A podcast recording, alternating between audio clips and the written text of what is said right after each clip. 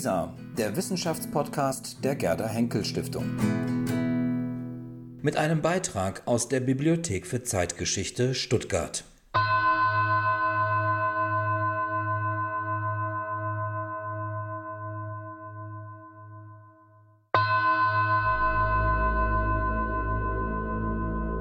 Herzlich willkommen zu dieser Buchvorstellung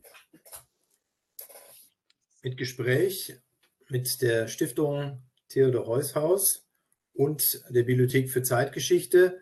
Mein Name ist Christian Westerhoff und ich grüße ganz herzlich meinen Kollegen vom Heuss Haus, Thorsten Holzhauser. Hallo Thorsten. Unser heutiger Gast ist der niederländische Historiker Jakob Pekelder. Guten Abend auch Ihnen, Herr Pekelder. Ja, guten Abend. Ähm, seitdem bekannt ist, dass das Haus Hohenzollern mit dem deutschen Staat über die Rückgabe mehrerer tausend Kultur, äh, Kunstgegenstände und anfänglich auch über die Nutzung von Schloss Cäcilienhof in Potsdam verhandelt, steht dieses Thema im Fokus der Öffentlichkeit. Immer neue Facetten kommen ans Licht und die Forderungen der Hohenzollern führen wiederkehrend zu hitzigen Debatten. Das Ganze ist längst kein reiner Rechtsstreit mehr, sondern auch die Historikerzunft beschäftigt sich mittlerweile sehr intensiv mit dem Thema. Im Mittelpunkt steht die Frage, ob die Hohenzollern dem Nationalsozialismus, Zitat, in erheblichem Maße Vorschub, Zitat Ende, geleistet haben, denn dies würde eine Entschädigung der Hohenzollern ausschließen. Mehrere prominente Historiker haben hierzu kontroverse Gutachten vorgelegt und es ist mittlerweile eine ganze Reihe von Publikationen zum Thema erschienen, zuletzt das vielbeachtete Buch die Hohenzollern und die Nazis, Geschichte einer Kollaboration von Stefan Malinowski. Nun könnte man meinen, die NS-Verstrickung und die Rückgabeforderungen der Hohenzollern seien vor allem ein Thema für Brandenburg und Berlin. Doch es gibt auch zahlreiche Bezüge zu Württemberg und sogar zu Stuttgart. So stammt einer der Gutachter, Professor Wolfram Püter, hier von der Universität Stuttgart, wo er Leiter der Abteilung Neuere Geschichte ist. Die Stammburg der Hohenzollern befindet sich in Hechingen auf der Schwäbischen Alb nicht weit von hier und Kronprinz Wilhelm, einer der ganz zentralen Figuren des heutigen Abends, hat dort auch seine letzten Lebensjahre verbracht. Wie wir in der Stuttgarter Zeitung lesen konnten, ähm, hat auch seine Frau ihre letzten Lebensjahre hier verbracht, nämlich sogar in Stuttgart am Frauenkopf. Der jüngere Bruder schließlich, August Wilhelm genannt Auvi, wurde 1948 von einem Entnazifizierungsgericht im Internierungslager Ludwigsburg als Belasteter eingestuft. Und auch in der Bibliothek für Zeitgeschichte finden sich durchaus verschiedene äh, Stücke, die die Auseinandersetzung ähm, um die ähm, Entschädigung der Hohenzollern äh, historische Stücke zuliefern können. Aber auch in den Niederlanden, wo Wilhelm II. bis zu seinem Tod im Exil lebte, beschäftigten sich Historikerinnen und die Öffentlichkeit mit dem Thema. Das Museum Haus Dorn enthält regelmäßig Fragen zur Position, welche die Familie Hohenzollern in Bezug auf den Nationalsozialismus einnahm. Um diesen Fragen gerecht zu werden, aber auch weil die Sammlung von Haus Dorn selbst einen Beitrag zur Debatte leisten kann, wurden 2019 und 2020 zwei Historiker und drei Geschichtsstudentinnen der Universität Utrecht beauftragt, eine eigene Untersuchung zum Thema vorzulegen. Aus dieser Untersuchung ist das Buch Het Kaiser en het Derde Reich, der Familie Hohenzollern en het Nationalsozialisme entstanden. Seit diesem Jahr liegt das Buch mit dem Titel Der Kaiser und das Dritte Reich auch auf deutscher Sprache vor. Das Buch konzentriert sich nicht, anders als der deutsche Titel vermuten lässt, auf Wilhelm II., sondern nimmt auch die Beziehungen seiner zweiten Frau Hermine, seines Sohns August Wilhelm, des Kronprinzen und seiner Frau Cecile sowie von Louis Ferdinand zu den Nationalsozialisten in den Blick. Einen der beiden, äh, der, der Autoren, den Historiker Jakob Pekelder, haben wir heute zu Gast, um über das Verhältnis der Hohenzollern zur NS-Bewegung und die Debatte in Deutschland und den Niederlanden zu sprechen. Thorsten Holzhauser wird ihn Ihnen nun näher vorstellen. Ja, vielen Dank, äh, lieber Christian, lieber Jakko, liebe Gäste. Auch ich äh, darf Sie im Namen der Stiftung Bundespräsident Theodor Heushaus ganz herzlich äh, zu unserer heutigen Veranstaltung begrüßen. Für uns als Stiftung Theodor Heushaus bildet die heutige Veranstaltung den Abschluss unserer Schwerpunktreihe in diesem Jahr, die dem Deutschen Kaiserreich in der Kontroverse gewidmet war. Die Gründung des äh, Kaiserreichs jährte sich in diesem Jahr zum 150. Mal, wie Sie bestimmt wissen. Es sind aber auch 80 Jahre seit dem Tod des letzten Kaisers Wilhelm II., der 1941 auf Schloss Dorn in den Niederlanden gestorben ist. Und wir werfen also nun zum Ende des Jahres noch einmal einen Blick auf das Erbe des Kaiserreichs im 20. Jahrhundert. In einer so aufgeheizten Debatte wie der um die Hohenzollern und ihr Verhältnis zum Nationalsozialismus tut es ja häufig gut, eine Stimme von außen zu hören, die aus einer nüchternen Position auf die Dinge blickt. Und das haben auch wir uns gedacht und deswegen Jakob Pekelder eingeladen. Beim ersten Hinhören kommt Jakob Pekelders Stimme nämlich tatsächlich von außen, denn wie sein sympathischer und äh, charmanter Akzent auch verraten wird, ist er Niederländer und er hat dort in den Niederlanden auch seine akademische Laufbahn begonnen. Jakob Pekelder hat in äh, Utrecht äh, Geschichte studiert, wurde dort auch promoviert und arbeitete danach in verschiedenen Positionen an den Universitäten von Nijmegen, Amsterdam und dann erneut auch wieder in Utrecht. Das mit der Stimme von außen stimmt bei Jakob Heckelder aber auch nur bedingt, denn äh, das werden Sie auch an seinem nahezu perfekten Deutsch hören, dass er längst auch in der deutschen Forschungslandschaft zu Hause ist. Schon während seiner Zeit in den Niederlanden war Jakob Heckelder immer wieder auch an deutschen Universitäten tätig unter anderem in Saarbrücken, wo er auch Honorarprofessor war, in Mainz, da haben wir beide uns ja auch persönlich kennengelernt, lieber Jakob, und nicht zuletzt auch am Zentrum für Niederlandestudien in Münster. Dorthin nach Münster hat es Jakob Peckeller nun wieder verschlagen, denn seit Oktober dieses Jahres ist er Professor an der Universität Münster und Direktor des dortigen Zentrums für Niederlandestudien. In seinen Forschungen hat sich Jakob Heckelder insbesondere mit den deutsch-niederländischen Beziehungen im 20. Jahrhundert beschäftigt. Er hat unter anderem Bücher zu den Niederlanden und der DDR und zu den Niederlanden und dem vereinten Deutschland geschrieben. Eines seiner Bücher trägt den Titel Ich liebe Ulrike. Das ist aber nicht etwa ein Band mit Liebesgedichten, wie man vielleicht denkt, sondern eine sehr spannende Studie über die Rote Armee-Fraktion und ihre Wirkung in den Niederlanden. Im Jahr 2015 bereits hat Jakob Gelder zudem die Tagebuchfragmente von Sigurd von Ilsemann herausgegeben, dem langjährigen Adjutanten von Wilhelm II. und Verwalter von Haus Dorn. Und in diesem Jahr nun also ist sein Buch Der Kaiser und das Dritte Reich auch in deutscher Sprache erschienen, das er nun genauer vorstellen wird. Es freut mich sehr, ähm, ähm, das Buch hier vorstellen zu können in einer deutschen äh, Runde. Äh, ich bin sehr gespannt äh, auch auf äh, Ihre Fragen und Bemerkungen und werde in der Tat versuchen, ähm, etwas Neues, etwa, etwas mehr Licht von außen auch auf die Affäre der Hohenzollern ähm, ähm, zu, auszustrahlen. Und ich bin, und ich hoffe auch, dass Sie dabei hier und da etwas Neues erfahren. Ähm, vielleicht gehen wir gleich zur zweiten Folie.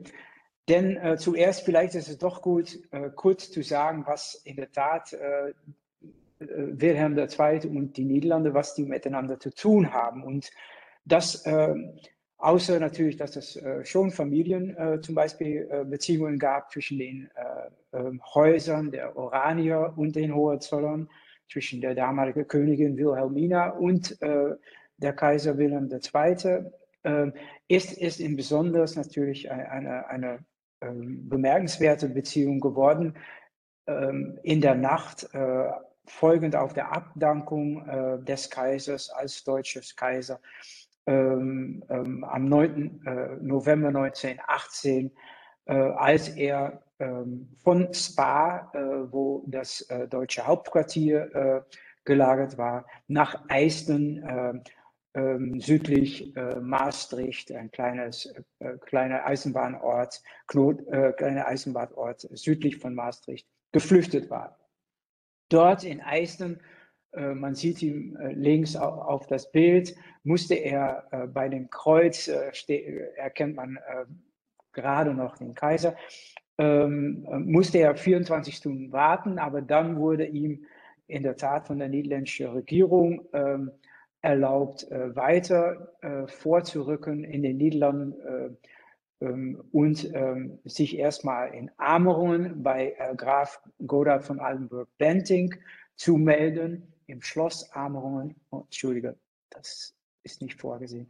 Und ähm, später ist er dann 1920, ähm, als es klar war, dass er in der Tat in den Niederlanden ähm, als politischer Asylant äh, weiterleben konnte und nicht äh, an den Entente-Mächte ausgeliefert werden sollte, äh, ist er dann äh, in dem von ihm selbst äh, gekauften Hals Dorn, Halseur Dorn steht hier auf dem alten Bild, äh, umgezogen und hat, hat dort bis zu seinem Tod 1941 einen Miniatur-Hofstaat ähm, weitergeführt ähm, ähm, was unter anderem dadurch ähm, ermöglicht wurde, dass es äh, mehr, etwa 66, äh, Entschuldige, 64 Waggons an Hausrat und Memorabilien aus Deutschland äh, mitführen äh, konnte. Teilweise wurden ihm auch nachgeschickt äh, von der neuen demokratischen Regierung in äh, Berlin und ähm, ähm, auch natürlich auch ähm, beachtliche Summen an Geld äh, ihm zur Verfügung gestellt äh, wurden. Er hat da mit äh, ein relativ großes äh, Personalstab gelebt, äh, aber es war natürlich, wie, wie schon gesagt, ein Miniaturhofstaat, wenn man es vergleicht mit ähm, ähm, was er äh, vor, 19, vor November 1918, ähm, was ihm zur Verfügung stand.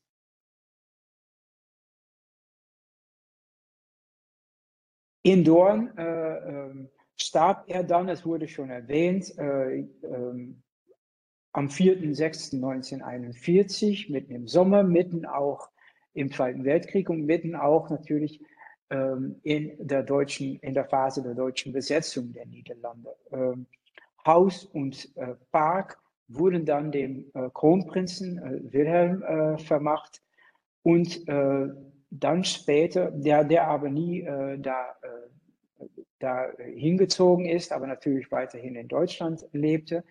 Und dann 1945 äh, wurde Haus und Park und alles, alles Hohenzollern-Besitz in den Niederlanden vom niederländischen Staat enteignet. Ähm, es äh, wurde wie alles deutsche Vermögen als Feindvermögen betrachtet das äh, liquidiert werden sollte, um so zur Wiederaufbau der Niederlande ähm, eingesetzt zu werden. Ähm, also zur Finanzierung dieser Wiederaufbau dienen sollte. Ähm, das geschah aber nicht.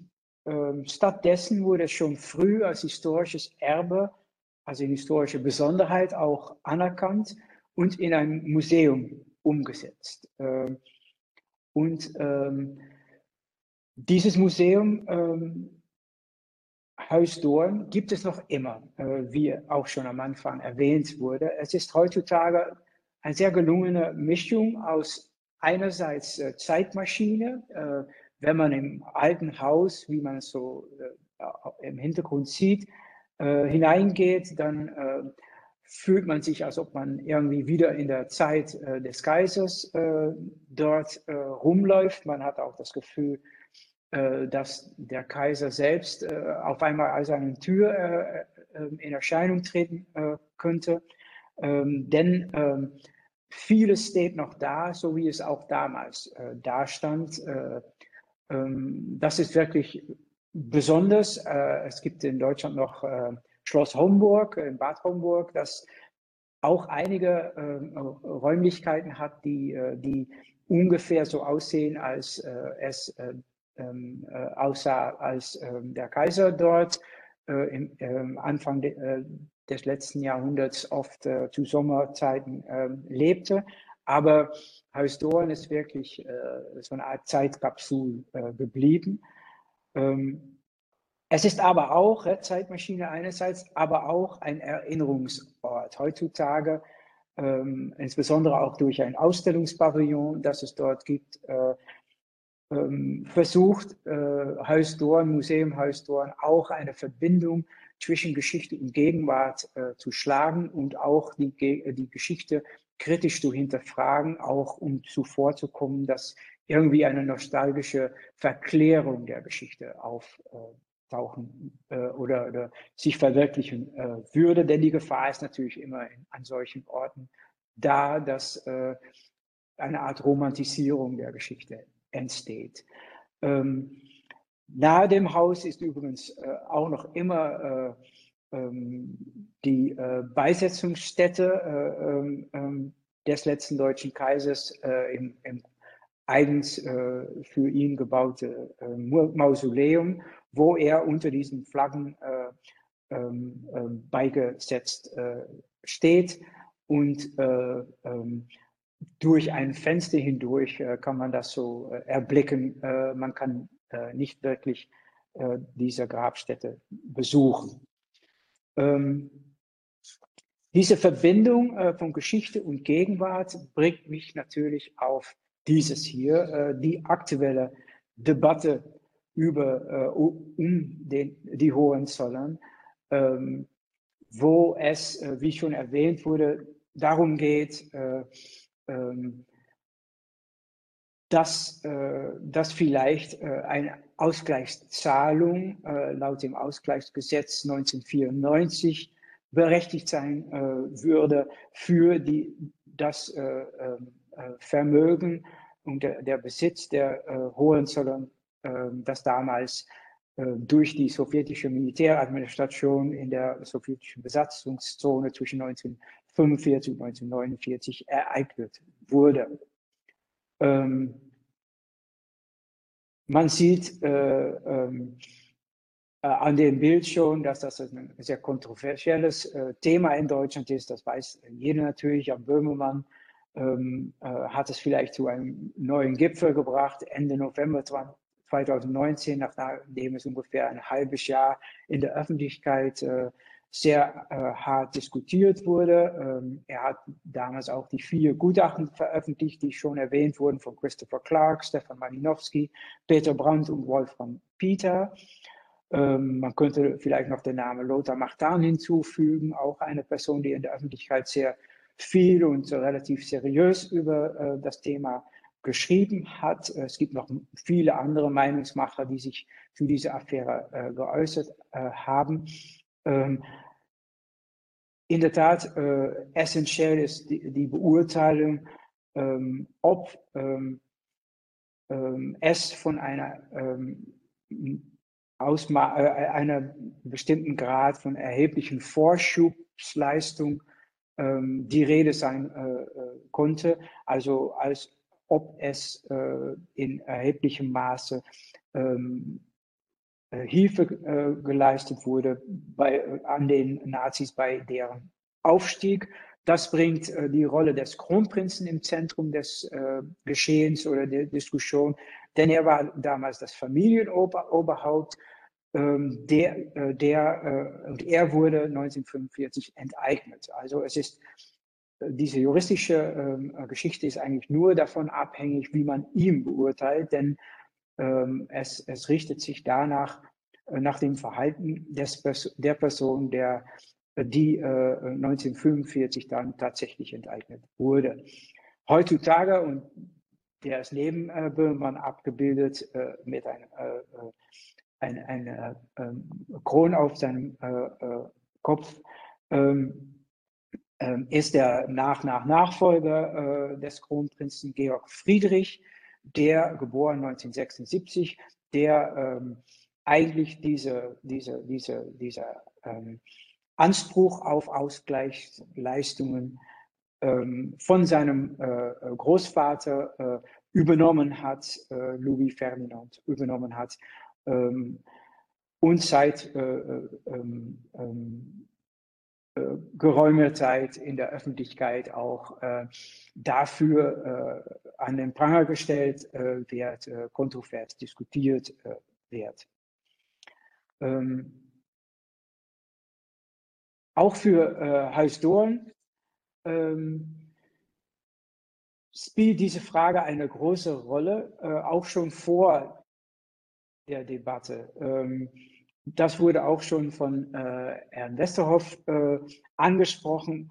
Es war ähm, in den letzten zehn Jahren schon sehr oft ein Thema unter Besucher und auch unter den freiberuflichen Museumsführer, was denn der Kaiser eigentlich in der NS-Zeit gemacht habe, äh, wie er denn äh, zu Hitler äh, stand. Ähm, das hat die, das Museum in gewisser Weise in Verlegenheit gebracht, äh, denn es war sehr schwer äh, zu ermitteln, ähm, was nun tatsächlich äh, die Antwort sein müsste auf diese, diese und, und vergleichbare Fragen. Es gab also eine Art Bedürfnis, diese Verlegenheit aufzulösen, könnte man sagen, und zu klären, ähm, was los war. Und was ein Museum dann macht, ist, dass äh, es sich vornimmt, äh, einmal eine Ausstellung darüber zu organisieren. Also der Museumsvorstand hat ähm, dann auch ganz konkret 2018, 19 äh, Überlegungen angestellt, das auch im Beirat besprochen und hat schließlich sich entschieden, eine Ausstellung und ein, und ein Begleitbuch unter Beteiligung der Universität Utrecht äh, anzustellen, um das Sachverhalt auf kompakte, äh, klare Art ähm, quasi äh, darzustellen, auch quasi auch, auch in einem Versuch natürlich verständlicherweise für ein äh, Museum, das äh, Haus Dorn äh, heißt und das das Erbe des Kaisers irgendwie verwalten sollte, ähm, auch die Kontrolle über das Narrativ selbst äh, in die Hände zu nehmen und das nicht anderen äh, zu überlassen. Man muss sich wirklich eindenken, dass die ungeheure Flut der Publikationen, die es seitdem, äh, seit 2019 gegeben hat, auch diese nie für die Öffentlichkeit ähm, ähm, ähm, gemeinten äh, Gutachten, dass es die damals noch nicht gab. Es sind nur zwei Jahre, aber so viel äh, war gar nicht da äh, ähm, an, an Materialien, an Veröffentlichungen. Und es war auch keine Gesamtdarstellung äh, vorhanden. Ähm, die Uni Utrecht wurde dazugeholt, das wurde auch, äh, ich, ich sage es äh, immer wieder, aber das wurde auch schon kurz äh, ähm, angesprochen ähm, da ähm, man mit mir und äh, mit äh, Studierenden der Universität Utrecht schon gute Erfahrungen gemacht hatte in 2014, 2015, als wir, als ich äh, mit einer Gruppe von 14 Studierenden äh, eine Wiederausgabe der niederländischen äh, äh, Übersetzung dieser Ilsemann-Tagebücher auch, also der, der Tagebücher des äh, sogenannten Flügeladjutanten des Kaisers, der den Kaiser von 1918 bis zu, die, zu seinem Tod 1941 in Holland begleitet hatte und der auch danach in der Tat bis seinem Freitod 1952 ähm, äh, Museum Haus Dorn äh, verwaltet äh, hatte. Also das war schon recht erfolgreich gewesen, gewesen und äh, hatte zum Beispiel zu einem neuen Schub von Jugend, jugendlichen Mitarbeitern äh, für das Museum äh, in das Museum gebracht. Und das hat äh, dazu geführt, dass man 2019 erneut äh, auf mich zukam und dass ich gemeinsam diesmal mit einem Kollegen, Jupp Schrenk, und mit dem äh, Kurator des, äh, von Heus Dorn, Cornelis van der Bas, dass wir gemeinsam eine Gruppe von diesmal nur drei Studierende hinzugezogen haben, die mit uns dann ähm, Buch und Ausstellung vorbereitet haben. Das führte dann, oh ja, vielleicht noch ganz kurz dazu, also das führte dann zu dieses niederländische äh, Buch und zu dieser Ausstellung, die hier ganz prägnant so abgebildet wird, auch diese schöne Zeitleiste, die da ähm, ähm eine, äh, gewisse Dynamik äh, reingebracht hat. Ähm, und äh, äh, schöne Ausstellung, die äh, im Oktober 2020 ähm, ähm, eröffnet wurde. Das Buch erschien auch am gleichen Tag und dann ähm, auch Corona-bedingt natürlich manchmal auch geschlossen war, aber im Ganzen bis August äh, dieses Jahres äh, dann zu sehen war in Heusdorn. Ähm, Herbst 2020 entstand dann auch gleich die Idee für eine deutsche Ausgabe, das natürlich äh, informiert durch den mittlerweile äh, total angerollte äh, Debatte über die Hohenzollern. Die Idee, dass wir die deutsche Debatte noch äh, etwas hinzuzufügen äh, hätten, äh, war uns gekommen. Ähm, ähm, einerseits, weil es noch immer in der deutschen Debatte oder in der deutschen Publikationslandschaft noch immer eine kompakte Übersicht eigentlich fehlte, ähm, in dem ähm, nicht nur der Kaiser an sich, aber verschiedene äh, äh, Repräsentanten des Hohenzollernhauses ähm, in Erscheinung traten. Ähm, das ist auch ein Alleinstellungsmerkmal, denke ich, dass wir verschiedene äh, Hauptpersonen ausgewählt haben, nicht nur den Kronprinzen, äh, aber natürlich äh, selbstverständlich für Heusdoren auch ähm, ähm, ähm, auch den Kaiser, sondern äh, aber darüber hinaus noch, dass wir auch die erweiterte Familie im Blick genommen haben. Ähm, auch dachten wir, dass es interessant wäre, ähm, bestimmte niederländische Perspektive einzubringen, äh, bestimmte niederländische äh, Quellen, zum Beispiel, die aus Huisdoorn, äh, aus den Beständen von Huisdoorn äh, stammen, ähm, und auch äh, bestimmte niederländische ähm, ähm, Beispiele nehmen, die es möglich, ermöglichen, ähm, die Affäre äh, heutzutage in Deutschland mit äh, früheren Phasen des Umgangs äh, mit den Hohenzollern in den Niederlanden äh, zu vergleichen. Äh, darauf komme ich natürlich am Ende noch zu sprechen. Ähm, diese einigermaßen, vielleicht gehe ich doch noch mal ganz kurz zurück. Diese einigermaßen äh, neue Ansatz oder andere Ansatz sieht man auch in der Gliederung äh, wieder, denn es gibt Kapitel über erstens Kaiser, Herr, äh, Kaiser Wilhelm II. und seine zweite Frau Hermine, äh, äh, Prinzessin Reuß. Es gibt ähm, ein Kapitel über äh, des Kaisers vierte Sohn, August Wilhelm, Augi. Es gibt ein Kapitel über Kronprinz Wilhelm und seine Frau Cecilie. Ähm, äh, von äh, Mecklenburg äh, und Herzogin von Mecklenburg-Vorpommern. Und es gibt ein Kapitel über Louis Ferdinand, ähm, ähm, der zweite Sohn des Kronprinzen und ähm, damaliger Haupt der Familie in den, in den 50, 60er, 70er bis in den 90er Jahren und dessen Enkel Georg Friedrich, die ihm nachfolgte als äh, ähm, und noch, noch immer Haupt der Familie ist. Ähm, das erste Kapitel, ähm, ähm also wie, ich, werde zu jedem Kapitel einige Besonderheiten erklären, insbesondere ähm, über das Wirken äh, in der, wie ich es ne-, nenne, der rechten Bewegungsfamilie. Ähm, ähm, im Nachkriegs, nach Ersten Weltkriegs äh, Deutschland äh, ähm, ähm, Aussagen machen oder die Besonderheiten erklären.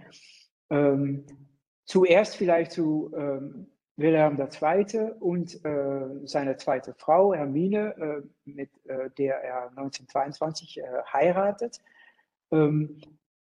so alt äh, oder etwas jünger sogar als äh, seinen als, als die meisten seiner Kinder, aber insbesondere auch äh, ähm, äh, jünger als äh, der Kron, äh, äh, den Kronprinzen.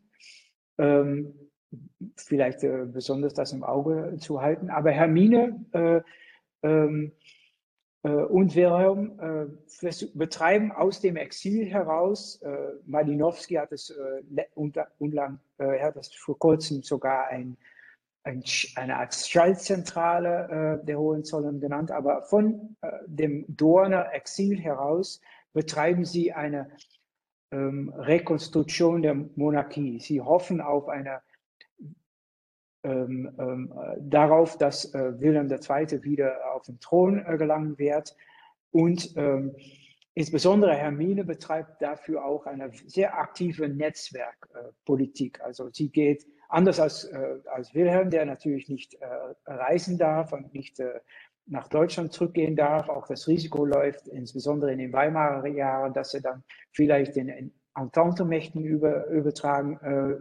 würde. Ähm, Aber Hermine kann äh, nach Deutschland äh, reisen und bet, ähm, ähm, macht oft so, so ähm, äh, Reisen, indem sie ähm, die rechte politische Zirkel quasi antut und für die Sache der Monarchie zu interessieren äh, versucht, äh, um damit äh, Allianzen zu bauen für eine Rückkehr an der Macht. Ähm, Wilhelm ähm, selbst unterstützt diese Politik ähm, dadurch, dass er zum Beispiel Publikationen herausgibt, indem er versucht, die, die, die, Schuld für die, für die, für die Niederlage äh, im Ersten Weltkrieg, auch die Schuld äh, in der ähm, Dekonstruktion, in der, der, der, der, der, dem Zerfall der Monarchie äh, in den Nuller- und Zehner Jahren des, äh, des, des 20. Jahrhunderts schon ähm, äh, versucht von sich wegzuschieben. Ähm, weil er weiß natürlich, dass er in, in Deutschland keinen guten Ruf mehr hat äh, und den Bedürfnis hat, da, da etwas gegenzustellen. Also er versucht eine Art ideologische Basis aufzustellen, auf der sie dann weiterhin ihre Netzwerkarbeit betreiben äh, kann. Ähm, Im Rahmen dieser Arbeit gibt es also viel Ausloten des rechten Milieus. Äh, bis von 1930 bis 1932 sieht man auch, dass der Kaiser dann schließlich auch seine Karten auf Hitler setzt. Und das wird insbesondere illustriert durch zwei äh, Besuche von äh, Hermann Göring an Heusdorn, ähm, 18. und 19. Januar 1931 und anderthalb, fast anderthalb Jahre später, 20. und 21. Mai 1932, ist er zu Besuch, äh, schläft er auch äh, auf äh, Heusdorn und wird als ein Ehrengast äh, behandelt in der Hoffnung, dass, äh, wie der Kaiser das nennt, äh, dass eine Art äh, ähm, ähm, Stutzen, eine Art äh, ähm, äh, äh, Stein, ein Berg, ein, eine Art Festung für die Monarchie innerhalb der Nazi-Bewegung entsteht. er baut wirklich auf eine Art, auf die Idee, dass Göring jetzt seine Sache bei Hitler einbringen wird später in 32 ähm, gerät er schon desillusioniert und äh, rückt er wieder etwas weiter von, vom nationalsozialistischen äh, Sozialismus ab. Ähm, wir haben auch in diesem Buch sehr stark gefragt, ob es auch ideologische Überschneidungen gibt. Und da ähm, merkt man bei Wilhelm II., dass es in, an bestimmten ähm, Schlüsselmomente dass diese Überschneidungen weniger da sind. Er bleibt der altmodische Monarchist, der äh, eigentlich äh, sich sehnt nach einer Rückkehr der ähm, persönlichen Monarchie, die er vor äh, 1918 meinte zu betreiben zu können in Deutschland. Äh, ähm, ähm, die Idee, dass man auf die Massen zugeht, hatte er sich er hat zwar realisiert schon in den 20er Jahren, dass, dass man irgendwie die Massen auch benötigen äh, würde, um äh, eine Rückkehr äh, ähm, der Monarchie zu gestalten, auch um irgendwie eine Antwort auf die breite äh, linke Bewegung, die kommunistischen und die sozialdemokratischen Bewegungen äh, zu haben. Aber trotzdem wurde er davon abgestoßen. Die Idee, äh, ähm, Zugeständnisse an, an, den Massen zu machen, ähm, war ihm nicht geläufig. Er hat auch die Nazi-Sozis äh, immer eigentlich noch als zu plebejisch gesehen, als dass man da wirklich äh, Geschäfte äh, mit tun konnte.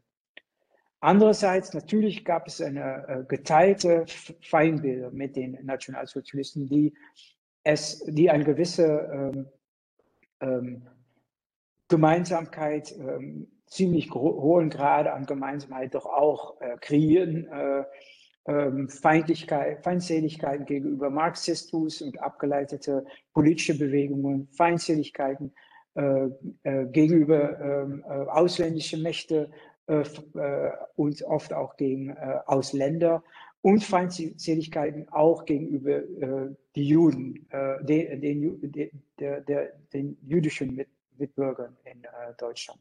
Also Antisemitismus ist äh, sicherlich auch bei Wilhelm II. da. Ähm, es wird darüber gestritten, äh, wir können darüber auch später noch äh, reden, inwieweit sich das ähm, ähm, überschneidet mit dem genozidalen äh, Antisemitismus der nationalsozialistischen Bewegung und äh, auch von Hitler persönlich. Ähm, aber antisemitische Äußerungen äh, gibt es un, äh, un, in, in, ungeheuren Mengen, äh, auch bei äh, Wilhelm II. Ähm, es gab also Großen und Ganzen ein großes Stück Opportunismus bei äh, Wilhelm II. und bei Hermine ähm, äh, ein Opportunismus, dass äh, es ihnen, ähm, sag mal, motivierte dazu, ähm, doch sehr nah an, punktuell jedenfalls, sehr nah an dem Nationalsozialismus zu rücken. das wäre zum Beispiel illustriert durch, ich fand es ein witziges Detail, dass der Kaiser, der eine Art Porzellanmanufaktur im, äh, in Ostpreußen besaß, ähm, dass er dort äh, ähm, äh, früher immer ähm, ähm Büsten äh, seine eigene Persönlichkeit äh, hat darstellen lassen und die äh, verkäuflich, die dort verkäuflich zu erwerben waren und da hat er gewisse ähm, ähm, Verdienste mitgemacht. In der Hitlerzeit war er nicht äh, zu äh, äh, groß, um dann Hitlerbüsten fabrizieren zu lassen und so doch auch dort gewisse Gewinne zu erzielen. Also da sieht man auch einen gewissen Opportunismus ähm, ähm, wiederkehren. Man sieht aber auch, dass er eine gewisse Distanz versucht zu wahren. Äh, zum Beispiel auf seiner Beerdigung, Beisetzung, hatte er äh, verordnet, dass dort keine äh, Nazi-Symbole äh, äh, gezeigt werden sollten, dass, die, dass sowieso eigentlich die Nationalsozialisten ähm, ähm, ferne davon gehalten werden sollten. Äh, er ist, wie bekannt, also auch noch immer in Dorn äh, beigesetzt und nicht in Deutschland begraben oder beigesetzt, denn er möchte nur zurückkehren nach Deutschland, wenn die Monarchie dort auch zurückgekehrt ist.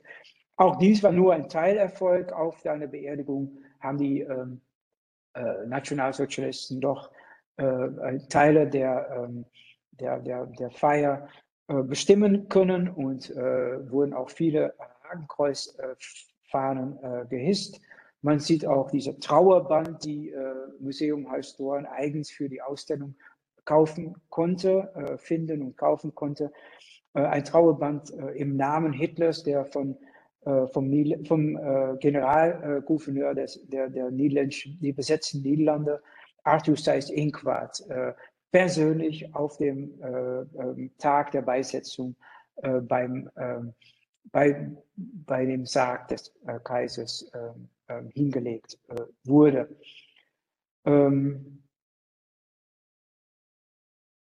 Kommen wir jetzt zur zweiten, zum zweiten Kapitel auch, im zweiten Beispiel, August Wilhelm, äh, der vierte Sohn äh, ähm, des äh, Kaisers. Warum gehen wir jetzt einen Sprung über den Kronprinzen? das machen wir, weil August Wilhelm ein sehr schönes Beispiel davon ist, dass ähm, ähm, wie jedenfalls ein Teil der Hohenzollern wirklich tief integrierte in, wie ich es erwähnt habe und genannt habe, dieser rechten Bewegungsfamilie, die sich äh, in äh, der Weimarer Zeit äh, auf der rechten Seite der Politik äh, vortat. Ähm, eine rechte Bewegungsfamilie, in dem quasi äh, alte, Altrechten, die äh, eher stockkonservativ oder reaktionär äh, dachten, oft auch vielleicht adliche Herkunft waren oder jedenfalls sich damit stark identifizierten und neurechten äh, Bewegungen, völkisch-nationalistische Bewegungen, äh, eine Strömung, die natürlich am Ende des 19. Jahrhunderts schon aufgekommen war ähm, und ähm, ähm, gemeinsam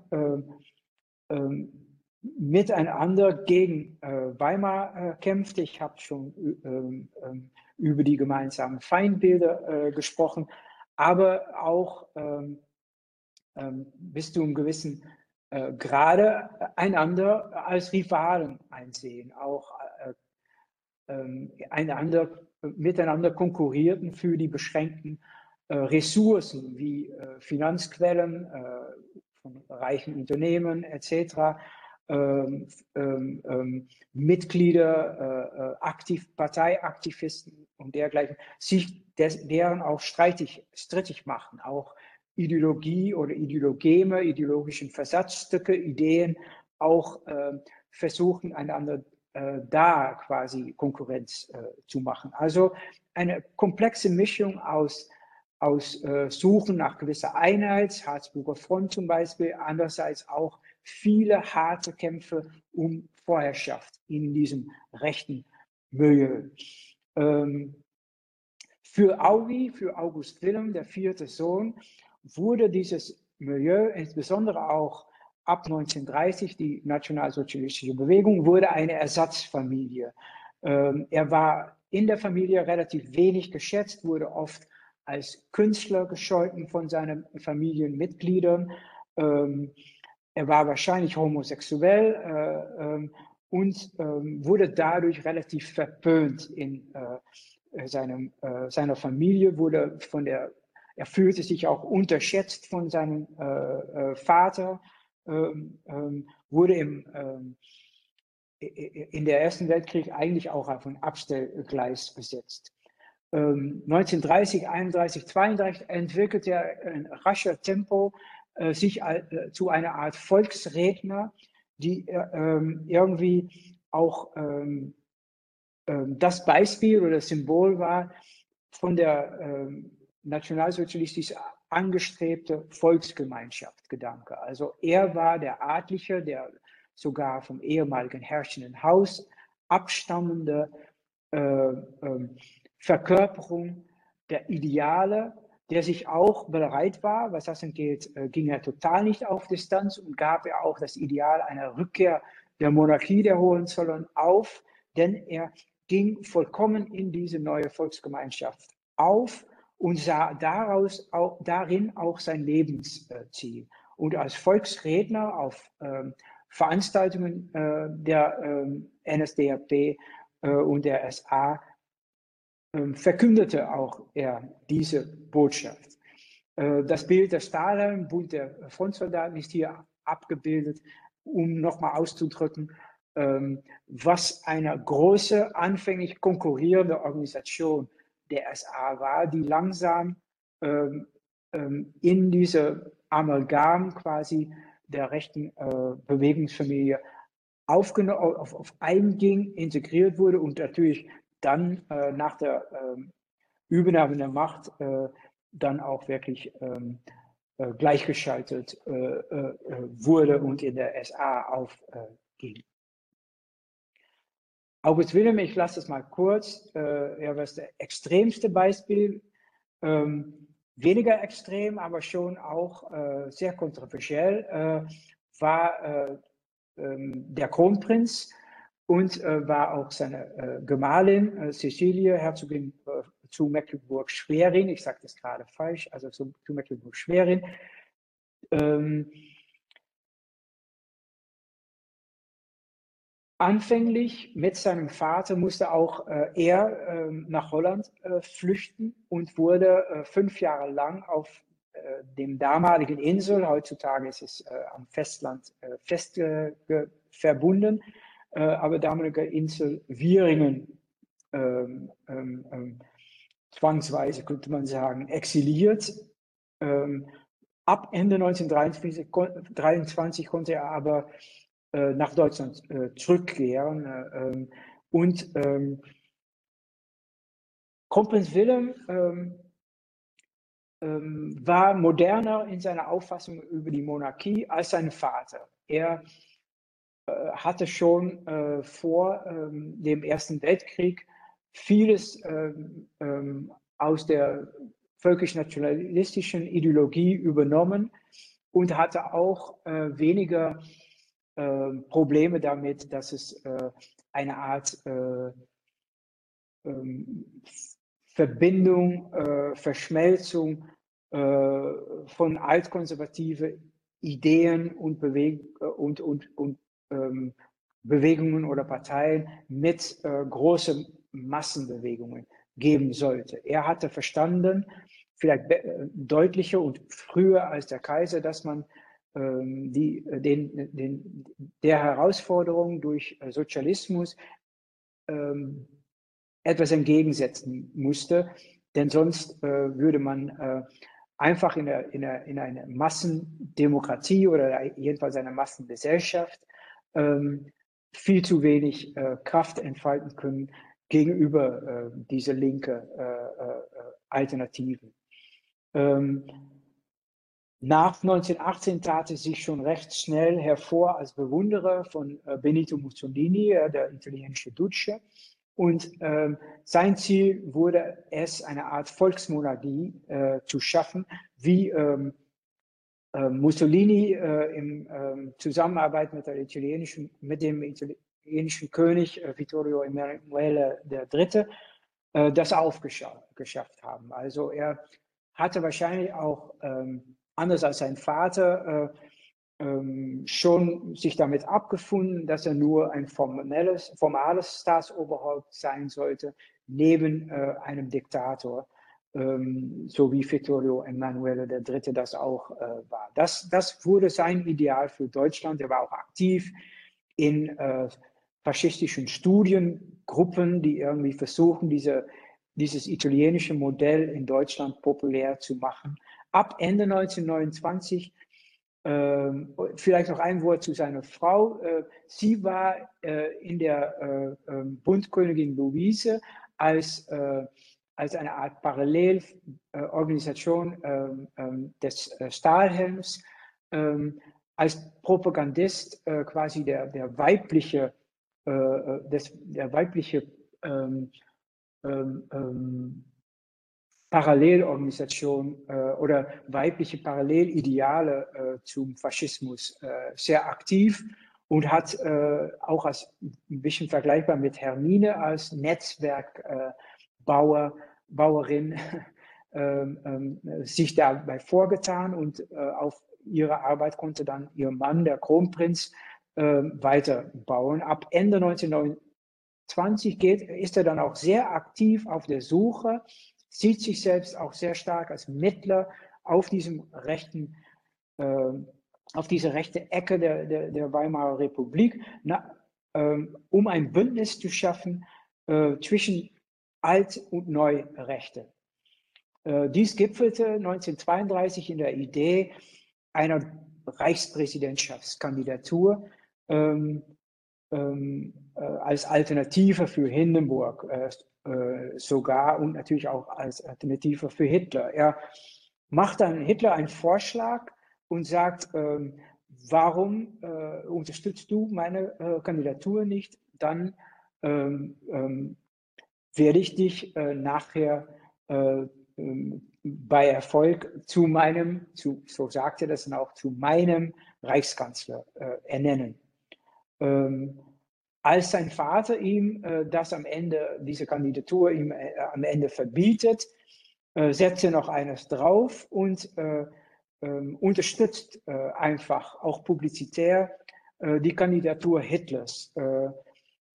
und, ähm, und, ähm, und dann, ähm, ja, seitdem ist er natürlich dann bekannt als eine Person, die, die, die quasi die alte Monarchie mit dem Nationalismus zu versöhnen bereit ist. Das hilft natürlich auch symbolisch äh, viele Konservativen äh, ihre, ihr Bedenken äh, gegenüber der, äh, dieser grobe plebejische nationalsozialistische Bewegung zu überwinden.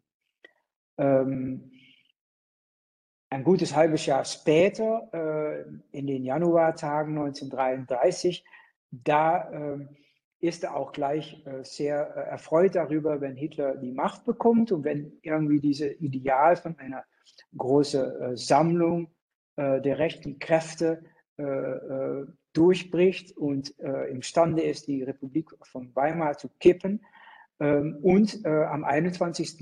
Äh, März 1933 nimmt er auch publikumswirksam an dem Tag von Potsdam teil, äh, an dem dieses verhängnisvolle, äh, äh, diese verhängnisvolle Allianz der alten und neuen Rechten dann gefeiert wird.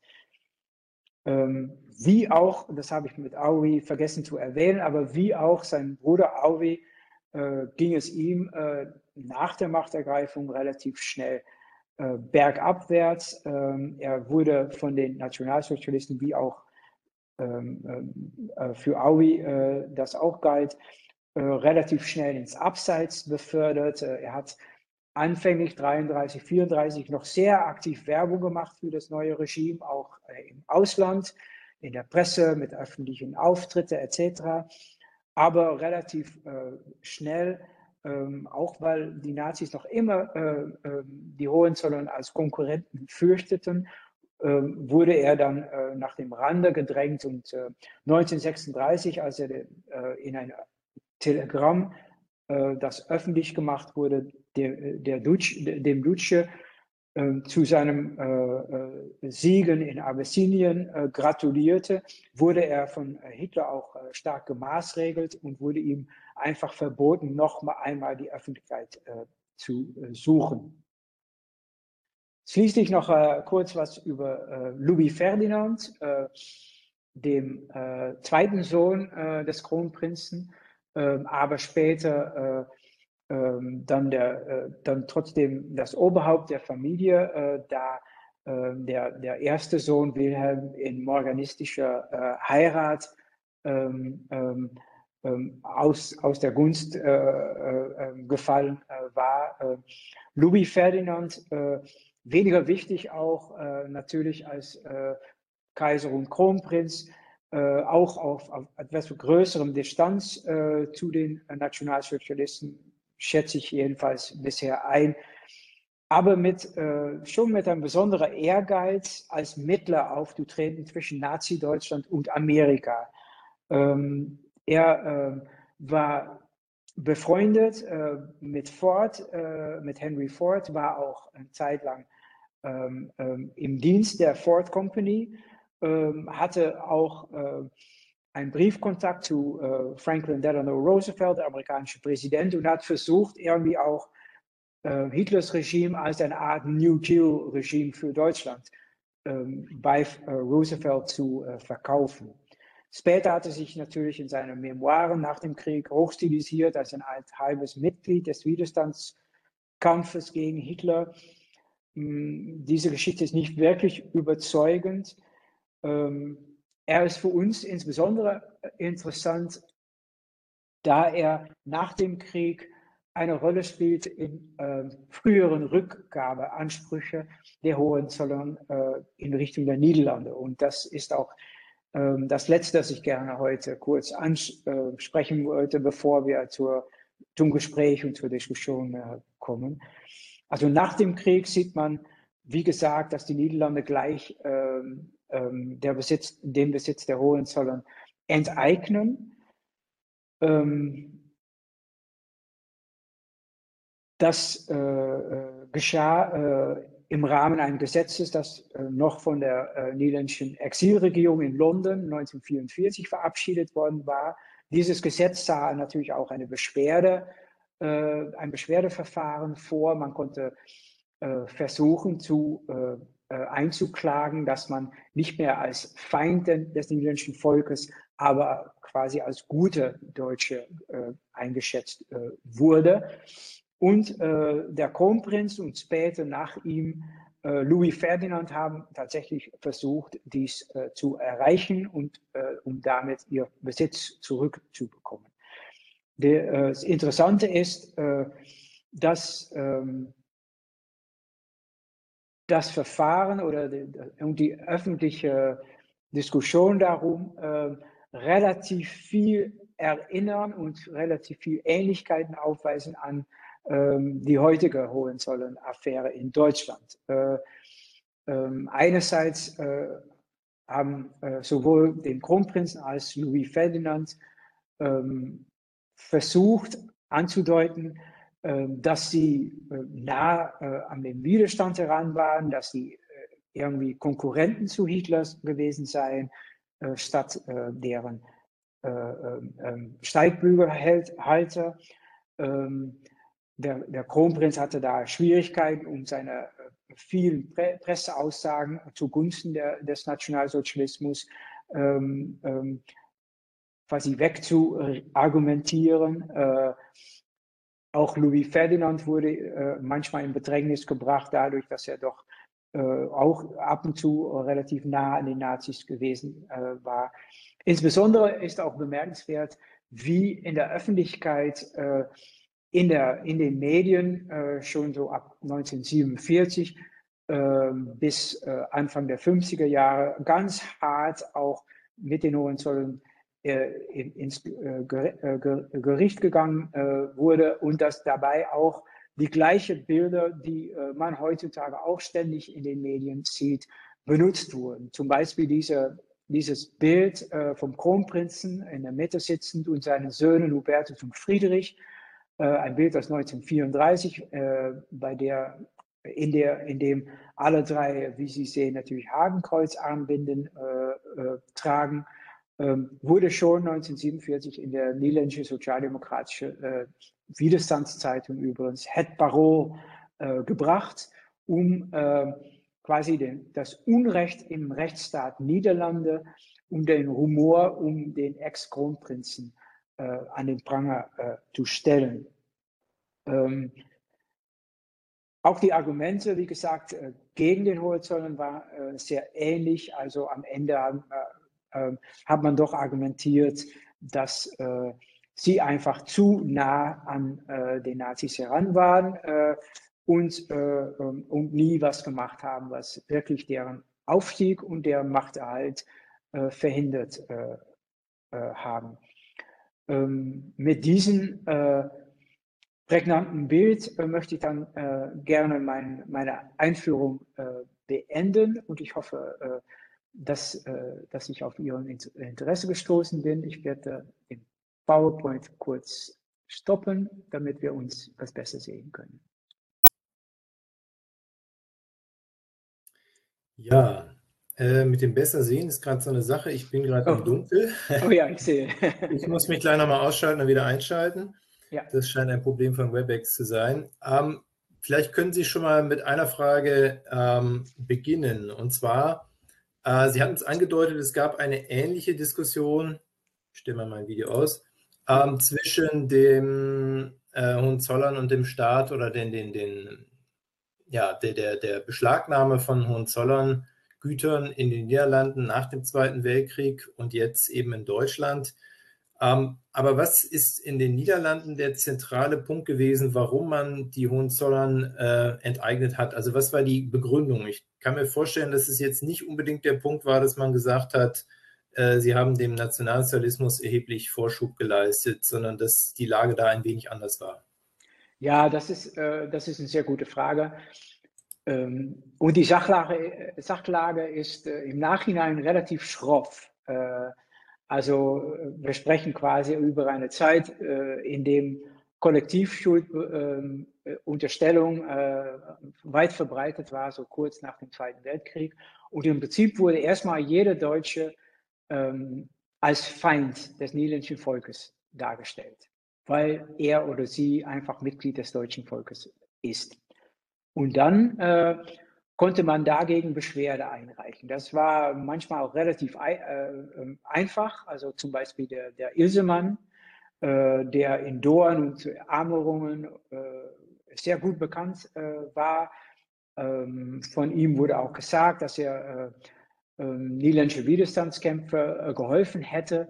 Da wurden ja einfach von einigen bekannten, be, be, be, wichtigen Persönlichkeiten äh, kurze ähm, ähm, Erklärungen aufgestellt und das reichte dann, um ihm seinen Besitz und äh, seine Würde quasi wieder zurückzugeben. Äh, und da war, die Sache für eine Person wie Ilsemann, ich denke schon 45 erledigt und wurde auch, wie, wie auch schon gesagt wurde, als Verwalter von Haus Dorn einfach eingesetzt, also äh, als ob er Niederländer äh, war. Ähm, weil das war quasi der Vergleich. Also ein guter Deutsch ist quasi so gut wie ein äh, guter Niederländer. Äh, Aber das Problem war halt, und das ist der, der, der, der wesentliche Punkt, die Hohenzollern mussten also selbst beweisen, dass sie äh, also quasi gute, gute Deutsch gewesen waren. Heutzutage ist es natürlich andersrum. Die Beweislast liegt, glaube ich, stärker am Seiten, äh, an der Seite des Staates, äh, im, im, konkreten Fall an, an, der Seite von Brandenburg und äh, das Land Berlin. Und äh, das macht es natürlich komplexer, weil äh, es ist offenbar wahrscheinlich schwerer, zu, ähm, äh, leichter zu beweisen, ähm, dass man unschuldig ist, als zu beweisen, dass eine Person so lange her schuldig ist, insbesondere wenn es um solche vage Begrifflichkeiten wie erheblichem Vorschub geht. Ja, vielen Dank. Ähm, nun könnte man ja meinen, ähm, Sie sitzen in Niederlanden oder saßen in den Niederlanden ähm, weit entfernt von den ganzen Debatten, die es in Deutschland gibt, ähm, die ja durchaus heiß geführt werden ähm, und hätten sich einfach sagen können, okay, äh, wir warten jetzt mit der Ausstellung noch ein bisschen. Mhm. Wir warten jetzt mal, bis äh, sich der Rauch gelegt hat und sich bei der Diskussion in Deutschland äh, eine Meinung durchsetzt, eine Vorstellung ja, ja. Äh, und äh, machen dann daraus eine Synthese, ein Fazit und äh, nehmen das dann äh, als, als Grundstein für die Ausstellung. Wieso haben Sie sich doch dennoch entschieden, schon vorher quasi aktiv in die Debatte mit einzusteigen und ähm, schon während der Debatte eine Ausstellung zu machen und dann jetzt eben dieses Buch, was auch auf Deutsch und auf ja. äh, Niederländisch vorgelegt wurde. Ja, äh, äh, salopp gesagt äh, auf Deutsch, äh, der Zug war eigentlich schon abgefahren. Äh, also das Problem war einfach diese, Problem war es eigentlich nicht richtig, aber gut. Ähm, die Sache Lage war, dass äh, Haus Dorn einfach 2018, 19 gerade bevor das im Sommer 2019 eigentlich richtig erst publizistisch losging, äh, die Kenner wussten schon, dass was spielte, aber im, im Großen und Ganzen war es auch relativ unbekannt, äh, hatte sich Historien sich schon entschieden, diese Ausstellung kommt, wird auch ähm, Herbst 2020, äh, anfänglich war sogar geplant, äh, März 2020 äh, wird, wird, wird schon äh, angestoßen. Und wir, ähm, wir bringen dann auch dieses Buch heraus und das ist es. Und dann äh, ging es los. Und dann haben wir in der Tat nicht eine Rückzieher gemacht, weil wir einfach dachten, das hat auch äh, seinen, seinen Sinn, denn wir brauchen das erstmal, also das Haus hat das so gedacht, wir brauchen das einfach erstmal für uns, weil wir in der Tat diese Frage haben von Besucher, äh, Fragen haben von Besuchern und äh, unseren Museumsführern die ständig fragen, wie, war, wie stand es nun äh, mit, den mit, dem Kaiser und, äh, und Hitler. Und ich habe dann hinzugefügt, vielleicht schon ein bisschen informiert durch die Debatte, äh, es wäre gut, wenn wir uns nicht nur auf den Kronprinzen äh, konzentrieren oder nur, nur auf den Kaiser, hätte auch sein können, aber wenn wir das breiter fassen. Das heißt, Dohan hatte zuerst eigentlich gedacht, wir machen nur Kaiser. Warum muss man es unbedingt so breit machen. Aber ich dachte, ich habe natürlich schon gedacht, wir müssen natürlich etwas bieten, was dann in Deutschland noch nicht so viel äh, geschieht. Und auch etwas bieten, was nicht zu isoliert nur Hausdorn dient, also Kaiser zum Beispiel. Aber irgendwie versuchen, die ganze Breite, aber dann trotzdem kompakt. Und das war natürlich auch eine Herausforderung, aber das finde ich immer spannend, als, als, auch als, obwohl ich Wissenschaftler bin, aber ich finde es immer schön, Vermittler zu sein zu, zu einem größeren Publikum. Darum arbeite ich auch gerne mit so einem Museum zusammen zum Beispiel. Das ist ja durchaus auch unser Anspruch hier. Ja, genau, genau. Ähm, also damit beantwortet sich eigentlich auch schon meine nächste Frage, bevor wir dann in den Chat einsteigen, wo es schon die ersten Fragen gibt. Äh, und äh, das wäre die ganz einfache Frage. Ähm, Sie haben jetzt ein Buch vorgelegt mit ähm, ja, knapp über 100 Seiten. Wie positionieren Sie sich mit diesem Buch ähm, in der Fachdiskussion, wenn ähm, ja, äh, die Historiker, äh, die sonst zum Thema geschrieben haben, also Herr Machtan hat über 300 Seiten geschrieben und Herr Malinowski kommt sogar auf über 700 Seiten, äh, mit so einer, ich sag mal, knackigen Synthese. ja, genau, als knackige Synthese. Äh, also ich, ich, denke, manchmal ist es, also ich komme aus dem Feld, von, da habe ich lange gearbeitet. Man sieht auch das Buch hinter mir, Protest, Gewalt in, in den 60er, 70er Jahren, Terrorismus und sehr gleich. Da merkt man auch, also ich habe ungeheure Bewunderung für meinen Kollegen Wolfgang Kraushaar, der, denke ich, der überragende Experte auf dem Gebiet ähm, der Protestgeschichten im Nachkriegsdeutschland äh, überhaupt, aber insbesondere auch der Geschichte der Roten Armee-Fraktion ist. Aber er hat leider nie, äh, ist nie äh, richtig ähm, erfolgreich geworden, in eine Synthese zu schreiben. Äh, und ähm, ja, mein Ehrgeiz ist dann eigentlich das äh, zu machen äh, und, und versuchen, auch in meinen eigenen quasi Wörtern mal zusammenzufassen, äh, und die Position kurz zu, darzustellen, die es so gibt. Wir haben auch nicht gemeint, das letzte Wort zu sprechen, aber irgendwie äh, ähm, ähm, ein sehr guter äh, äh, äh, Stand der Dinge ähm, ähm, zu bringen. Ähm, äh, äh, es ist leider natürlich noch nicht in, für die, einfache Sprache, wie man es auf Deutsch so sagt, das würde ich nicht behaupten, aber in relativ deutlicher Sprache, damit auch Leute quasi ihre Bekannte im, im Bekanntenkreis einfach nochmal nacherzählen können, was, was, was wahrscheinlich Sache ist. Ich habe eine Frage, die sozusagen die gesamte Thematik etwas abdeckt. Wie würdest du das jetzt einschätzen, äh, nach deiner Kenntnis auch, was in Deutschland hierzu gesagt, geschrieben äh, und polemisiert wird? Ist die Debatte über die Hohenzollern oder den Kronprinzen ein historischer Streit, wie die Goldhagen-Debatte oder die Debatte über die Wehrmacht, der Historikerstreit von 86, das waren historische Debatten, oder ist es ein politisch motivierter Streit, wie es ein soeben publizierter Sammelband suggeriert? Das wäre meine erste Frage. Und wenn ich gleich eine zweite äh, anhängen darf, ähm, die Frage mhm. betrifft das, was man in der Debatte als symbolisches Kapital bezeichnet hat. Ja. Da ist viel die Rede von. Der Begriff, wie wir wissen, stammt von äh, Pierre Bourdieu, äh, bedeutet so viel wie Prestige oder Renommee ähm, also dass der Kronprinz hätte einbringen können gegenüber den Nazis. Ähm, ich würde lieber von Wirkungsmächtigkeit sprechen als von einem ähm, symbolischen Kapital, weniger von der Person ähm, als von dem Projekt Monarchie. Mhm. Äh, und da würde ich dich nochmal fragen, auch im Lichte der Erkenntnisse, wie sie von Malinowski und anderen äh, inzwischen vorgetragen wurde. Wie stand es um die Wirkung äh, des monarchischen Gedankens ähm, in, vor der Nacht, Machtergreifung und auch danach? Zunächst einmal in der deutschen Öffentlichkeit, aber auch bei den Eliten. Also was Bourdieu bezeichnet hat eben als spirituelles Kapital. Gibt es mhm. etwas wie ein spirituelles Kapital der Monarchie? Das wären die beiden Fragen, die ich an dich habe. Danke dir.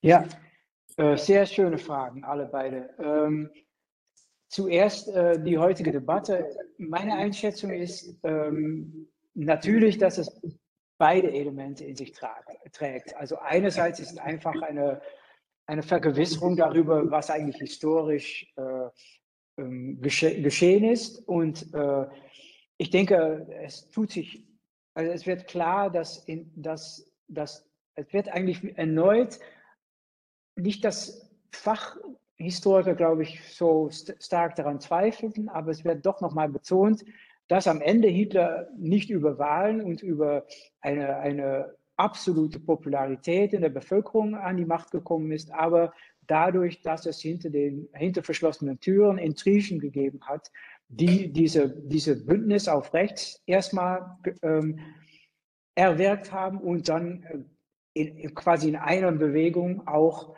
äh, ähm, zugleich äh, zu, zu, zu, zur Kanzlerschaft von Hitler geführt haben.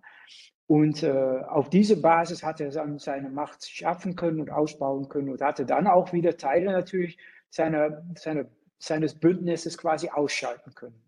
Äh, äh, also es war natürlich nicht so, dass die Hohenzollern vorher, wenn die alles vorher gewusst hatten, mitgemacht hätten. Aber das ist, glaube ich, nicht wesentlich für die historische Frage, was ist da was hat wirklich zur Macht von Hitler geführt.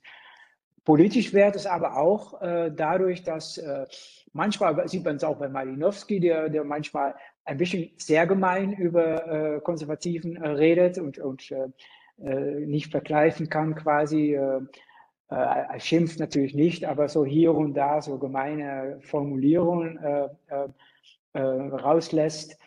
Aber ist auch witzig ab und zu, also äh, so schlimm ist es auch wieder nicht. Aber andererseits sieht man es äh, vor allem an der anderen Seite, glaube ich, der Debatte, wo manche doch ähm, diese Debatte eigentlich schlecht gefällt, weil es ein Projekt um irgendwie Monarchie und Preußentum etc in etwas besseres Licht, Licht zu rücken, äh, gestört wird. Ein Projekt, das schon äh, in Deutschland schon recht lange läuft, was, glaube ich, von einer relativ kleinen, aber gut finanziert und ein bisschen intellektuell äh, jedenfalls angesiedelte Ecke ähm, äh, gefördert wird oder betrieben wird. Und äh, äh, ich denke nicht, dass es in der Bevölkerung sehr populär ist. Ich war in Münster auch eine Buchvorstellung hier und da kamen nur negative Fragen und das Image der Hohenzollern schien mir ziemlich zerstört zu sein und alles, was damit assoziiert wird, inklusive Preußen, glaube ich auch nicht, steht auch nicht so gut da.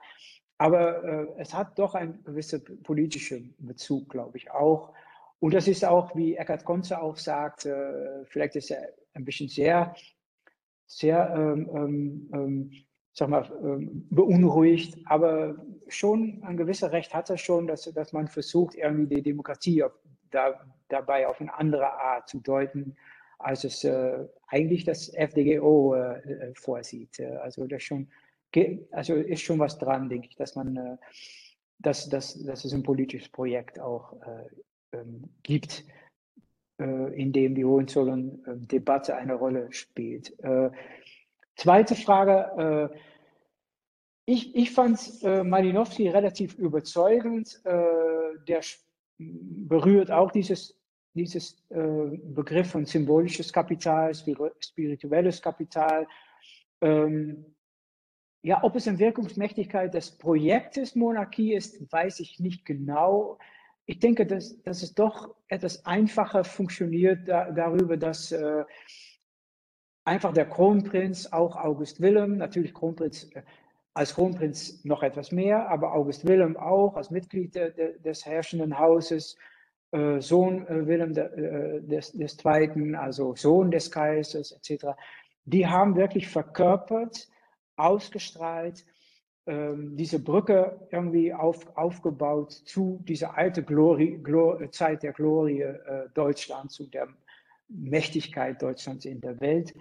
Und ähm, das hat, glaube ich, äh, ähm, äh, geholfen, äh, äh ähm, Altrechts und Neurechts zu verschmelzen und äh, diese, diese, dieses Bündnis zu, äh, zu kreieren. Das kann man natürlich auch Wirkungsmächtigkeit nennen, aber ich denke nicht, dass es so viel mit, mit, mit einer tatsächlichen Wunsch zu, zur Verwirklichung äh, einer neuen Monarchie zu tun hat, aber eher einfach mit dieser Glanz und Gloria quasi, die da an, angesprochen und verkörpert wird.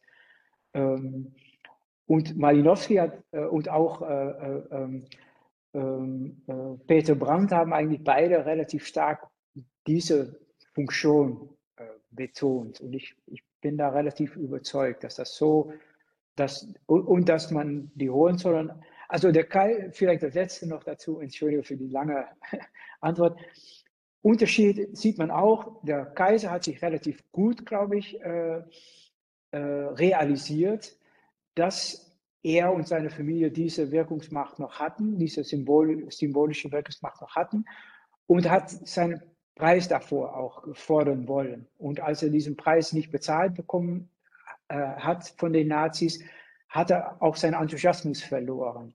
Der Kronprinz hat äh, eigentlich den Preis viel niedriger angesetzt und äh, ist dadurch auch weitergegangen in, äh, in seiner Partizipation äh, auf dem rechten Milieu, von der am Ende äh, ähm, Hitler profitiert hat. Ja, vielen Dank. Wir haben jetzt im Chat äh, zwei Beiträge von Tobias Arendt. Äh, das eine ist ein Kommentar, äh, nämlich äh, Tobias Arendt sagt, in Münster hat Preußen seit 1803 schon einen schweren Stand. Ähm, ich überlasse dir das mal, ob du das äh, beantworten möchtest, aber verbunden mit einer Frage, denn Tobias Aran hat auch darauf hingewiesen, dass es ja 1991, 92 schon mal eine große Ausstellung über den Kaiser im Exil gab, äh, nämlich eine Ausstellung des Deutschen Historischen Museums. Und äh, die Frage ist, ähm, inwieweit sich eigentlich der Wissensfortschritt ähm, äh, bemerkbar macht. Also gibt es heute eigentlich einen Wissensfortschritt gegenüber dieser ähm, großen äh, DHM-Ausstellung ähm, seinerseits? Mhm. Ähm, ja, leider habe ich die, diese, äh, äh, ich lasse das so über Münster mal kurz dahin.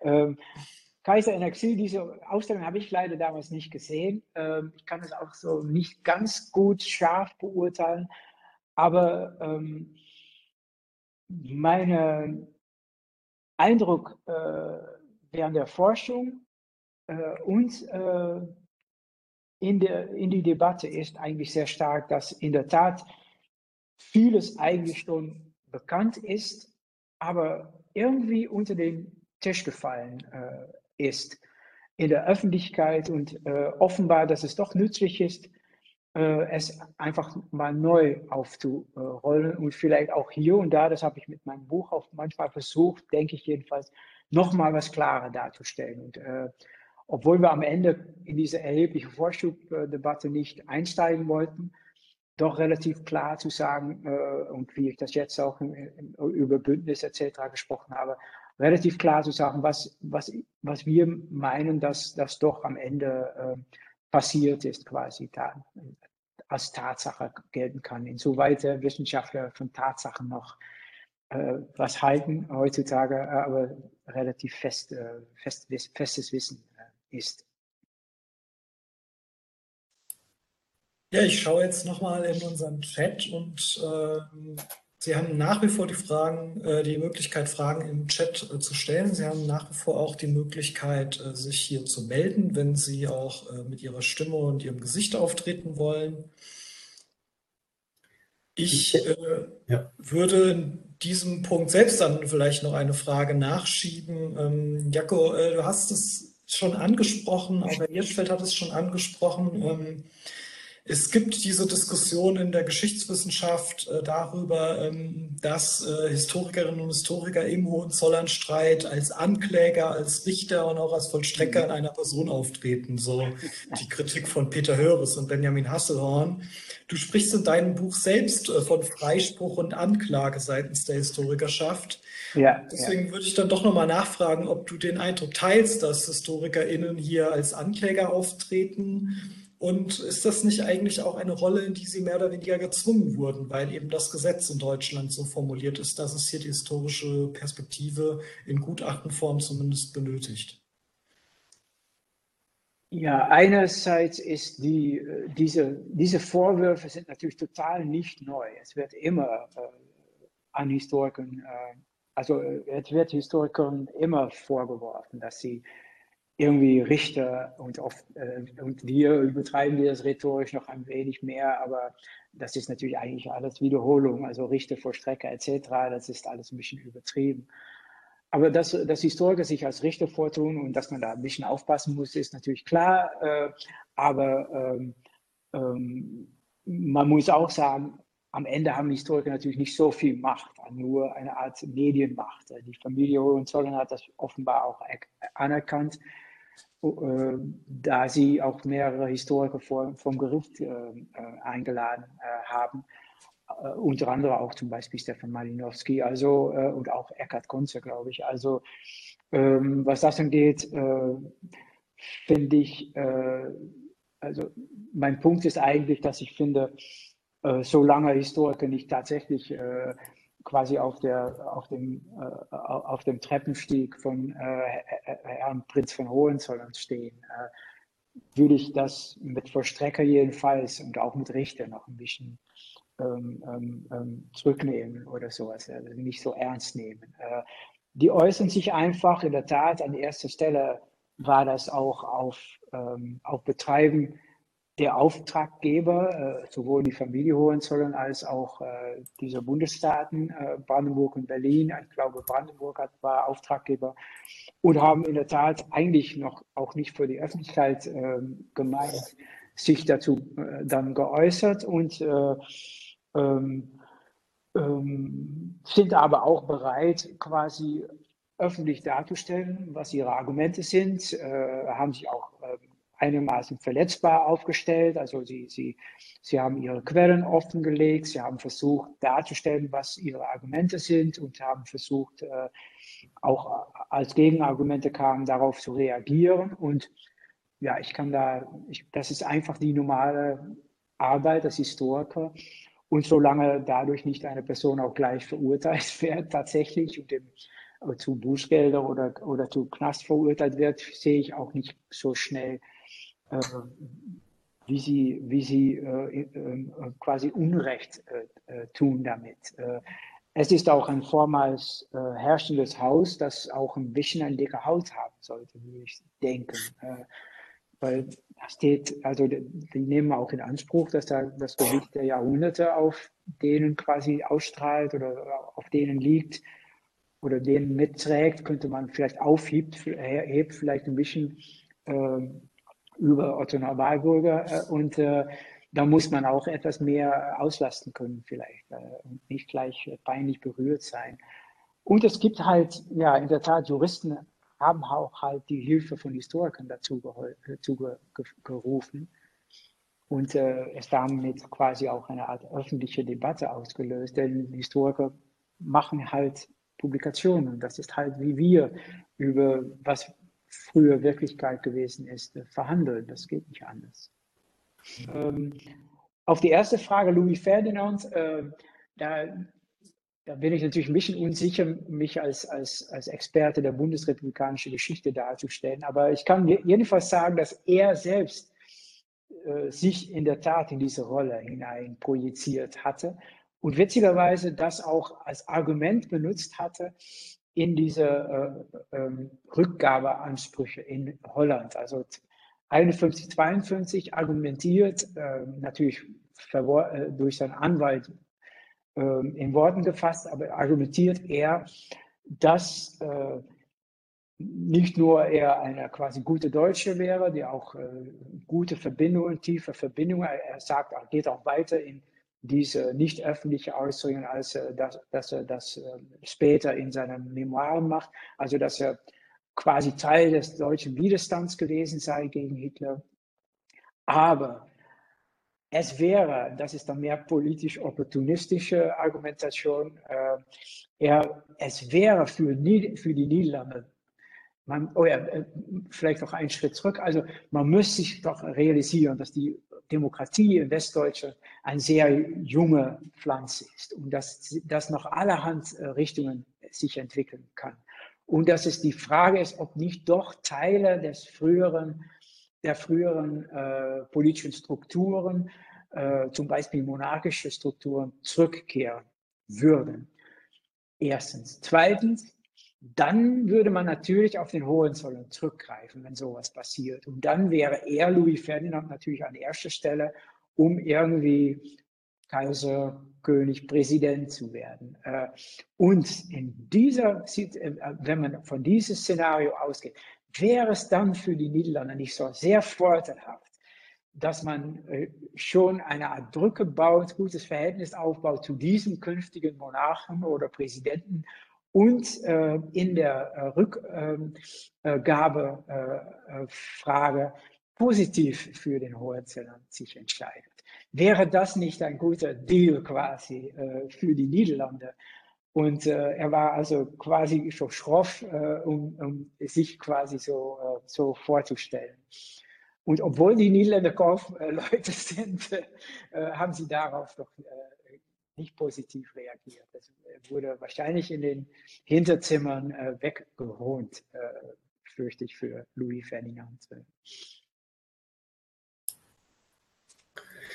Ich würde ganz gerne noch eine Frage hinterher schieben. Und zwar, ähm, es wurde ja schon mehrfach erwähnt, ähm, dass Sie ähm, eine Studiengruppe hatten und ähm, das in Haus Dorn ganz eigene Dokumente vorliegen, die nochmal zur Debatte etwas beitragen können. Wie hat man sich das vorzustellen? Das interessiert mich als Bibliothekar, ja. Archivar natürlich immer besonders. Ähm, Sie hatten bereits ein Tagebuch erwähnt, was ediert wurde. Ähm, ja. Was ist da sonst zu finden? Ähm, Gibt es da einfach noch so ein Hohenzollern Hausarchiv, was man dann nach dem Tod des Kaisers äh, übernommen hat?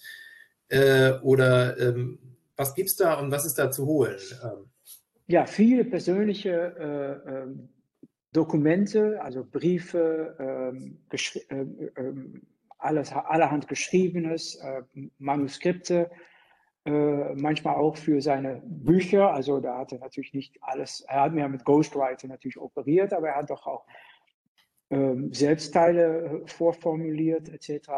Sind äh, ähm, in Utrecht zu finden, muss ich sagen, also im, im, im Provinzialarchiv äh, der Provinz Utrecht. Ähm, ähm, weil es da wahrscheinlich besser aufgehoben ist als, äh, als in Hausdorn. Ähm, und äh, sicher in den 50er, 60er Jahren besser aufgehoben war als in Hausdorn. Äh, in äh, Hausdorn gibt es außerdem noch die, die ja, eigentlich die ganze persönliche Bibliothek äh, des, äh, des ehemaligen Kaisers, äh, was auch beinhaltet all seine Marginalien zum Beispiel. man versucht auch diese zu studieren. es ist schon also Stalin und Hitlers Marginalen wurden schon untersucht, nicht wahr? Also das sind so relativ moderne Dinge, um, um, um äh, übermittelt von, ähm, von den Aufzeichnungen, die Leute im, im, in der Marge von Publikationen geschrieben haben, ähm, zu, äh, und natürlich auch äh, einfach die Tatsache, dass solche ähm, Bücher nachgeschlagen wurden und gelesen wurden, da, äh, ähm, dadurch Rückschlüsse zu schließen äh, auf deren Meinungen, Ideen äh, und die Entwicklung etc. Also das macht man auch mit äh, Wilhelm II. und das, das, da gibt es auch gute Möglichkeiten dazu. Auch skurrile Dinge wie, wie zum Beispiel Landkarten, äh, wo Frontverlauf äh, bis zu Landkarten des Spanischen Bürgerkriegs zum Beispiel, wo der, der Frontverlauf von den Kaiser ähm, beigehalten, wo, äh, wie sagt man, beigehalten wurde, äh, aufgezeichnet wurde mit, äh, mit Farblinien und mit Stecknadeln und solche Sachen sind da vorhanden. Ähm, ähm, natürlich ungeheuer viel Bildmaterial, äh, äh das auch gut digitalisiert ist und äh, das auch äh, von, äh, von Publik, von, von, das kann man natürlich auch äh, einfach studieren, aber man kann es auch verwenden für Bücher etc. Also wenn man da Lust hat, kann man ungeheuer lange stöbern. Äh, ja. Also ja. sowas, so kann man es vorstellen, vielleicht. Ja, Entschuldigung. Ja, bitte, Thorsten. Ja. Ja, super. Wir haben jetzt gerade noch eine relativ lange Frage in den Chat bekommen, die ich jetzt einfach mal äh, vorlesen werde. Ähm, kann man denn sagen, dass solange die Nazis noch nicht an der Macht waren und die Hohenzollern dachten, sie könnten mit ihnen wieder in ein monarchisches Amt kommen, es eine klare Wirkrichtung pro Nationalsozialismus gab? Und als sich später herausstellte, dass Hitler nicht vorhatte, die Monarchie wieder einzuführen, sie bereits so an den Rand gedrängt waren, dass sie selbst, wenn sie im Widerstand gewesen wären, nicht mehr erheblich wirken konnten oder gewirkt ja, haben. Ja. ja. das ist interessant. Ähm, einerseits sieht man jedenfalls eine Art Ambivalenz. Äh, also es ist nicht so, dass die dann gleich auch totale Gegner werden, aber dass sie äh, doch schwierig, äh, es schwierig finden, um äh, Hitlers Siegen quasi nicht mitzufeiern. Äh, insbesondere der Frank Frankreich-Feldzug äh, wird von den Kaiser und von anderen Mitgliedern doch sehr begrüßt. Äh, und, äh, und auch dieser Erfolg, sogar als Kreta dann eingenommen wird, zum Beispiel kurz vor seinem Tod, ist er noch ähm, voll Bewunderung für die, für die schönen deutschen Truppen etc. Der Kaiser versucht es dann aber immer auch äh, in seinem Vorteil zu erklären und gesagt, dass die stehen in die Tradition von preußisch-deutsche Militär, Militärerfolge. Das, auch mein Großvater, der, er nennt ihn immer Willem der Große, äh, wird, die, wird, von ihm dann immer wieder kurz erwähnt, als, als ob irgendwie die Hohenzollern da mitverantwortlich seien für diese Erfolge. Ähm, Ähm, andererseits äh, zum Beispiel Reichs, äh, der, der sogenannte Reichskristallnacht, also der Reichspogrom, äh, äh die, die, diese Tage im November, äh, 9. November, 10. November, 11. November etc. Äh, 1938, da ist, ist er dann wieder ungeheuer kritisch und meint, dass die Generäle jetzt mal eingreifen müssen und dass jetzt die, die Nazis weggejagt werden sollten. Denn jetzt ist das wahre Gesicht wird gezeigt. Also ganz ambivalent. Ähm, ob, sie, ob sie damit total äh, entmachtet waren. Hitler selbst hat das nicht ganz geglaubt. Äh, in 40 oder 41 hatte zum Beispiel den sogenannten Kronprinzenerlass oder Prinzenerlass äh, verkündet, äh, der ähm, sagte, dass äh, ähm, ähm, sag mal, bekannte Hohenzollern nicht mehr in vorderster Linie kämpfen durften. Denn äh, es waren zwei Prinzen gestorben, insbesondere auch äh, der erste Sohn äh, des Kronprinzen, Prinz Wilhelm, ähm, an der Front. Und ähm, das hat eine spontane große Trauerzug ausgelöst in äh, Potsdam und in Berlin. Und äh, das hat Hitler wirklich äh, ein bisschen Angst gemacht, dass irgendwie der, der Spuk der Hohenzollern quasi wieder äh, äh, ähm, auftritt. Und ähm, Gerhard Ritter, berühmter Historiker, also ich springe jetzt äh, in den 50er Jahren, hat im Nachhinein gesagt, ähm, äh, es ist, es ist meine, meine Übersetzung seiner Worte, aber es ist vielleicht tragisch, dass nicht ein Hohenzollern sich äh, ganz klar zum Widerstand bekannt hatte, äh, denn das hätte äh, äh, den Widerstand einen sehr starken äh, Schub gegeben und viel stärker gemacht. Äh, also er hat jedenfalls, Gerhard äh, Ritter hat jedenfalls vorgestellt, als ob die Hohenzollern doch noch eine gewisse Wirkmächtigkeit gehabt hätten. Ähm, mhm. Auch wenn zwölf Jahre Nazi-Zeit da gewesen sein, sind. Ja. Ja, da es jetzt im Moment keine weiteren Fragen gibt, würde ich dir noch eine letzte Frage stellen. Denn diese Frage kann ich dich nicht gehen lassen. Nämlich, äh, ich will doch versuchen, dich dazu zu bewegen, dann doch nochmal die Gretchenfrage zu beantworten. Äh, damit hast du sicher gerechnet. Haben denn die Hohenzollern jetzt dem Nationalsozialismus erheblichen Vorschub geleistet? Ja oder nein? Ja, Jurist bin ich natürlich nicht und will ich auch nicht werden. Ja. Äh, ähm, also das Problem ist einfach diese juristische äh, Ausfüllung von diesem Begriff erheblichen Vorschub kann ich nicht so einschätzen. Ähm, ähm, ich habe mich im Buch äh, bisschen vorausgewagt. Am Ende äh, muss mal kurz de, der Name mich anschauen, wo ich ähm, ähm der Jurist Christoph Schönberger äh, zitiere. Ähm, und äh, der ähm, einen Vergleich gezogen hat äh, äh, auf ein Gerichtsverfahren, wo dieser erhebliche Vorschub schon eine Rolle spielte, gegen ähm, ähm, der, äh, ähm, ja, entschuldige, dass ich jetzt Hugenberg, ich muss mal kurz den, den Namen aufsuchen, gegen Hugenberg, der Pressechef und, ich sag mal, Organisator am rechten Rande, der später auch Minister in der Nazi-Zeit wurde. Deren Arbeiten damals von den äh, Richtern in Leipzig, die das beurteilt haben, ähm, äh, in, in, in, den Nullerjahren unseres Jahrhunderts, äh, ähm, ähm, auch ohne dass man dann später weiß, dass er später sogar noch Minister wird, etc. Aber trotzdem schon nach äh, äh, schon äh, einfach mit Ja beantwortet wurde von den Richtern. Also erheblichen Vorschub hätte er geleistet, dadurch, dass er einfach eine, eine Art ähm, Bündnis betrieben hat äh, auf der rechten Seite. Das habe ich schon mehrmals erwähnt, aber für Hugenberg traf das zu.